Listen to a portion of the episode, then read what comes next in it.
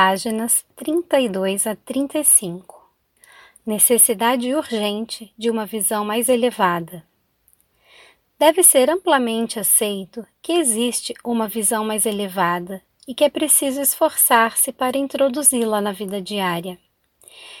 É somente alcançando esta visão mais elevada que o mundo físico será resgatado da total aniquilação. Sem esta visão, para si mesmo ou para o mundo, não pode haver evolução espiritual, nem se pode alcançar as coisas que mais se deseja. Neste momento, a sua percepção da vida é aquela de fardo e privação. Estas crenças são retratadas e reforçadas de forma chocante pela televisão. Elas acabarão por trazer a miséria que você esperava nunca conhecer. Portanto, para salvar você da sua própria insensatez expressada por meio da mídia, a consciência humana deve ser rapidamente elevada para ver o que eu vi no deserto. A realidade do amor por trás e no interior de toda a existência. Observe bem: quando esta grande verdade for percebida e bem acolhida, a realidade do amor começará a manifestar-se de várias formas em cada coisa viva e no meio ambiente em si. A experiência da abundância e felicidade reforçará a consciência da abundância e felicidade, e assim, uma espiral espiritual de vida cada vez mais elevada e maravilhosa será colocada em movimento. Quando a verdadeira natureza do ser for completamente entendida, a humanidade avançará para o próximo degrau da evolução espiritual e porá em movimento uma nova e abençoada forma de esforço humano e de experiência pessoal. Para alcançar estas metas, a humanidade precisa primeiro obter discernimento sobre o que e quem é. Uma nova importante questão já está se apresentando para a consciência das pessoas. Quem é você realmente por trás da fachada que apresenta ao mundo? O que é preciso para alguém ser autêntico? É esta pergunta, quem é você realmente, que é respondida em cada nível do seu ser nestas páginas. E se você puder aceitar como guia para a sua vida cotidiana, tudo o que eu compreendi durante a minha experiência de seis semanas no deserto, você também finalmente se tornará íntegro e verdadeiro, assim como eu me tornei íntegro e verdadeiro antes de começar meu ministério de cura e de ensinamento. Uma vez que existem poucas pessoas no mundo que se consideram íntegras neste momento, você seguramente reconhece que há uma necessidade urgente de que eu me introduza em sua mente para dirigir você até uma nova maneira de pensar e sentir. Esta mudança na consciência irá levá-lo à divina harmonia com a realidade e as melhores condições de vida e segurança. Para fazer este trabalho de reconstrução em sua consciência, eu devo primeiro registrar em sua mente, e você deve aceitar que eu ensinei na Palestina muitas coisas que os homens ainda não estavam prontos para receber. É significativo que nunca tenha sido publicamente questionada a ausência de registro de minha juventude.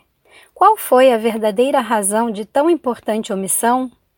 É igualmente significativo que, embora eu tenha passado seis semanas no deserto depois de meu batismo e tenha saído daquela experiência como mestre e curador, nenhum escritor tenha tentado descrever o que realmente aconteceu durante aquele tempo.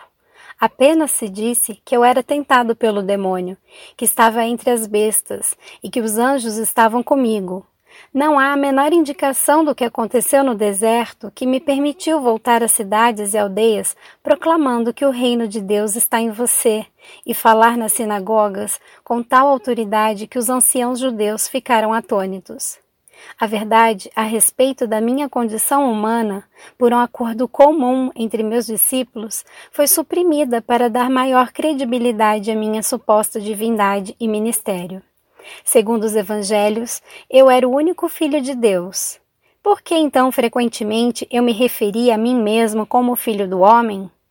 Fiz estas afirmações especificamente para confrontar as crenças predominantes a respeito da minha divindade e para gravar na mente das pessoas que eu tinha a mesma origem física delas. Minha intenção era de que compreendessem que o que eu podia fazer, elas também poderiam, se tivessem o meu conhecimento e seguissem as minhas instruções para pensar e atuar acertadamente. Tantos mitos têm surgido a respeito de minha pessoa terrena e minha consciência espiritual, que já é tempo de livrar-se deles tão completamente quanto possível, uma vez que estão impedindo as pessoas de evoluir espiritualmente. Você, que foi doutrinado com ensinamentos religiosos, deve tentar compreender que meus discípulos evangelistas, ao relatarem minha vida, descreveram somente aquilo de que se lembravam pessoalmente e que apoiava plenamente seus relatos de minhas atividades sobrenaturais. Eles também incluíram muitas coisas que outros disseram sobre mim durante os cerca de 30 anos que se seguiram à minha morte. Depois de tamanho lapso de tempo e do inevitável embelezamento da verdade, como é possível que tenha escrito uma biografia fidedigna a meu respeito e de tudo o que realmente aconteceu, ou explicar corretamente minhas percepções espirituais verdadeiras, as quais deram origem às minhas palavras e meus milagres? Somente uma pessoa pode escrever deste ponto de vista, e essa pessoa sou eu mesmo. Portanto, estas cartas vão levar a você a minha verdade de uma forma que nenhum espectador poderia fazê-lo, não importando quanto eles pensavam que entendiam meu pensamento. Por essa razão, durante mais de 40 anos, a mente do meu canal tem sido sistematicamente purificada de todo ensinamento ortodoxo e o sistema de comunicação entre nós tem sido aperfeiçoado. Se minha verdade expressa nessas cartas diferir muito do que está escrito no Novo Testamento, há de se duvidar dela ou rejeitá-la por esta razão? Portanto, estou descendo em consciência brevemente, tão perto quanto necessário do seu plano de consciência para descrever minha vida e meus ensinamentos de dois mil anos atrás.